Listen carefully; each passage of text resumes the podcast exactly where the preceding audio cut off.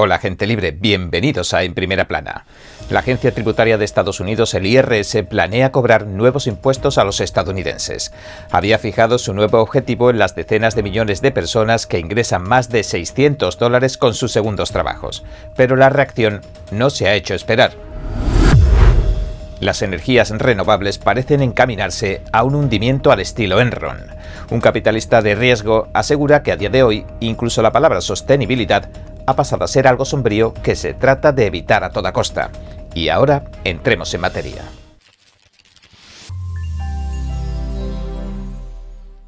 El lunes, el IRS implementaba un nuevo gravamen a los trabajadores temporales y o por cuenta ajena que exigía la presentación de nueva documentación. Sin embargo, esto crearía mucha confusión en los contribuyentes. Eso dice la Oficina de Control Gubernamental, la GAO, señalando otro problema que el IRS tampoco posee un liderazgo centralizado para llevar a cabo esta ampliación. A partir de este año, la nueva norma exigía que las redes de pago de terceros como PayPal, Venmo, Amazon y Square emitieran el formulario 1099K si un usuario recibía más de 600 dólares en ventas brutas de transacciones de bienes y servicios en un solo año. Antes, el umbral de ventas brutas superaba los 20.000 dólares, así que muchos contribuyentes que desarrollan actividades laborales secundarias como la venta online y trabajos freelance y que nunca han recibido el formulario 1099K, lo recibirían este año. La GAO advertía hace días de lo siguiente. Por ejemplo, es posible que algunos de estos contribuyentes no sepan cómo calcular los beneficios o las pérdidas y no entiendan la información que figura en el formulario. Esto les pone en peligro de declarar incorrectamente sus ingresos al IRS o de no cumplir con sus obligaciones fiscales. El IRS calculaba que la nueva normativa daría lugar a la presentación de 44 millones de formularios 1099K en 2024. Esto supondría un aumento de aproximadamente 30 millones de formularios. Sin embargo, la GAO alertaba de que la agencia tributaria no dispone de un plan para analizar estos datos, así que ni siquiera podría llegar a comprender la carga que le iba a suponer este cambio a los contribuyentes. Además, señala los desafíos a los que se iba a enfrentar el IRS con la gestión de estas declaraciones informativas, en las que también intervienen terceros como pueden ser empresarios, compañías y Estas entidades adjuntarían el formulario W2 de los salarios de los empleados. Las redes de pago, por su parte mencionadas, presentan el formulario 1099K. A continuación, en teoría, los programas de verificación del IRS usarían toda la información para identificar posibles fraudes e incumplimientos de los contribuyentes.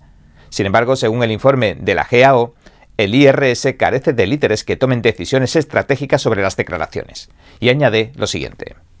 Por ejemplo, el IRS no ha analizado exhaustivamente las declaraciones informativas para determinar si sus características, por ejemplo los plazos, satisfacen sus necesidades. Y aunque las declaraciones informativas se pueden verificar con los programas del IRS, ninguna oficina es responsable de coordinar estas iniciativas. El Comité de Medios y Arbitrios del Congreso criticaba a los demócratas por grabar a los estadounidenses de a pie con esta nueva norma fiscal. Dijo en un comunicado de prensa el 16 de noviembre lo siguiente. Gracias a los demócratas, más estadounidenses que cortan césped o venden entradas para conciertos y sofás usados a través de Bembo o PayPal van a ver cómo el IRS escudriña esas transacciones a partir de enero de 2024 porque se ha bajado el umbral de las declaraciones del formulario 1099K del IRS. El presidente del comité Jason Smith, un republicano de Montana, llamó a los formularios de impuestos adicionales una pesadilla de año nuevo para millones de estadounidenses y un lío para el IRS. El formulario 1099K se aplica a las personas que se dedican a actividades como el trabajo por encargo y las ventas ocasionales y que obtienen ingresos secundarios o adicionales mediante la venta de sus servicios o de sus bienes. La norma para reducir el umbral de ventas brutas de 20.000 dólares a solo 600 dólares se incluyó en la ley del Plan de Rescate estadounidense de 2021 que votó la bancada demócrata. En un principio la norma debía entrar en vigor durante el año fiscal 2022, sin embargo, el IRS la pospuso para el año fiscal 2023. El representante Smith escribió al respecto lo siguiente.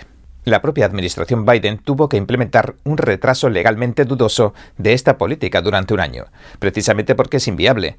Todo el plan no es más que otra iniciativa de los demócratas de Washington para atacar con el IRS a las familias trabajadoras.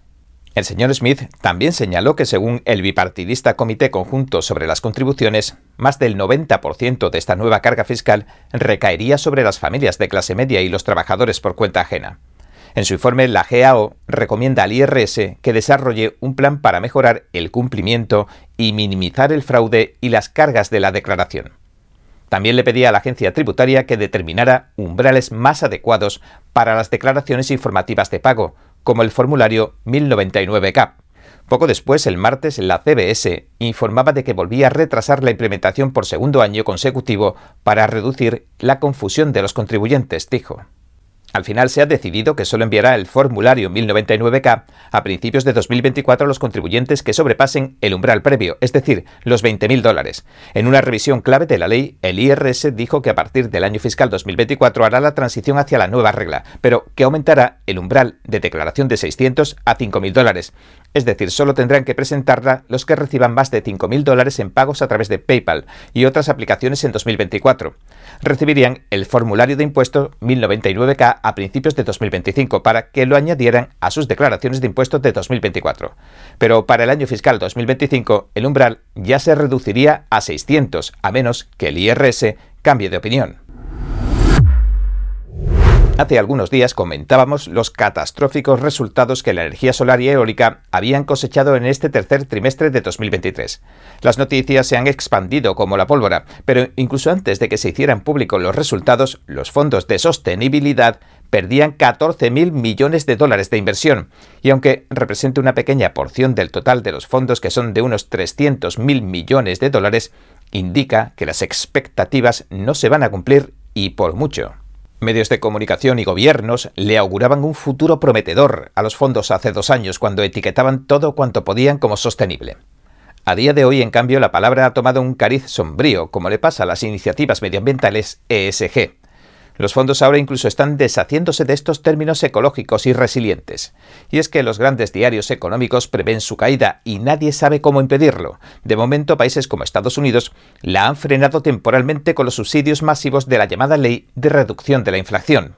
Pero no va a ser suficiente porque esta mega industria de 300.000 millones de dólares camina directamente hacia el acantilado. Y todos aquellos que han empujado estas energías verdes y renovables tratan de disimular que jugaron un papel clave en este desastre económico. Ahora, mientras los inversores ponen tierra de por medio, gobiernos como el alemán que ha rescatado a Siemens o el del Reino Unido con inversiones en los molinos de viento, tratan de evitar que se produzca la catástrofe final. Pero no parecen más que paños calientes, que solo consiguen que las industrias rindan cada vez más pleitesía a los gobiernos por salvarlas de la quema temporalmente, que a los consumidores y a los clientes.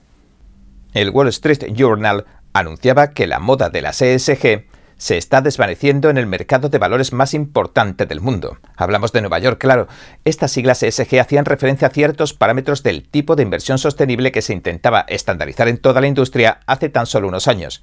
Ahora, dice el Journal, se están cerrando estos mismos fondos silenciosamente o cambiándoles el nombre porque el rendimiento ha sido decepcionante. Los inversores ya han retirado miles de sus millones, como decíamos. Según la empresa estadounidense de servicios financieros Morningstar, el tercer trimestre por primera vez el número de fondos sostenibles que cerraron o que eliminaron los criterios ESG de sus prácticas de inversión superó a los que las agregaron. El Financial Times también anunciaba que las políticas net zero se estrellan con la realidad económica. Desde 2019, un grupo de ejecutivos clave de la industria advertía de los peligros del sector de las energías renovables. Señalaban que podrían venirse abajo como Enron debido a su dependencia insaciable de subsidios. Y eso es lo mismo, dice el diario, que les está ocurriendo ahora a las industrias eólica, solar y de vehículos eléctricos. Están en un callejón sin salida, sin posibilidades de dar marcha atrás. Y a medida que la demanda flaquea, los costos se disparan, superando incluso a unos subsidios tan masivos como los que están recibiendo. Empresas como Shell se alejan de estos proyectos multimillonarios. Orsted, Vestas y Siemens Gamesa, líderes de la industria verde, se encuentran en una crisis financiera estructural. Sus acciones han caído entre un 30 y un 60%. La reciente solicitud de Siemens Energy de un rescate de 16.000 millones de dólares llevó al jefe de energía renovable de BP a decir que la industria había quebrado. El artículo del antiguo inversor de capital riesgo Harry Hertz en el Financial Times concluye diciendo lo siguiente.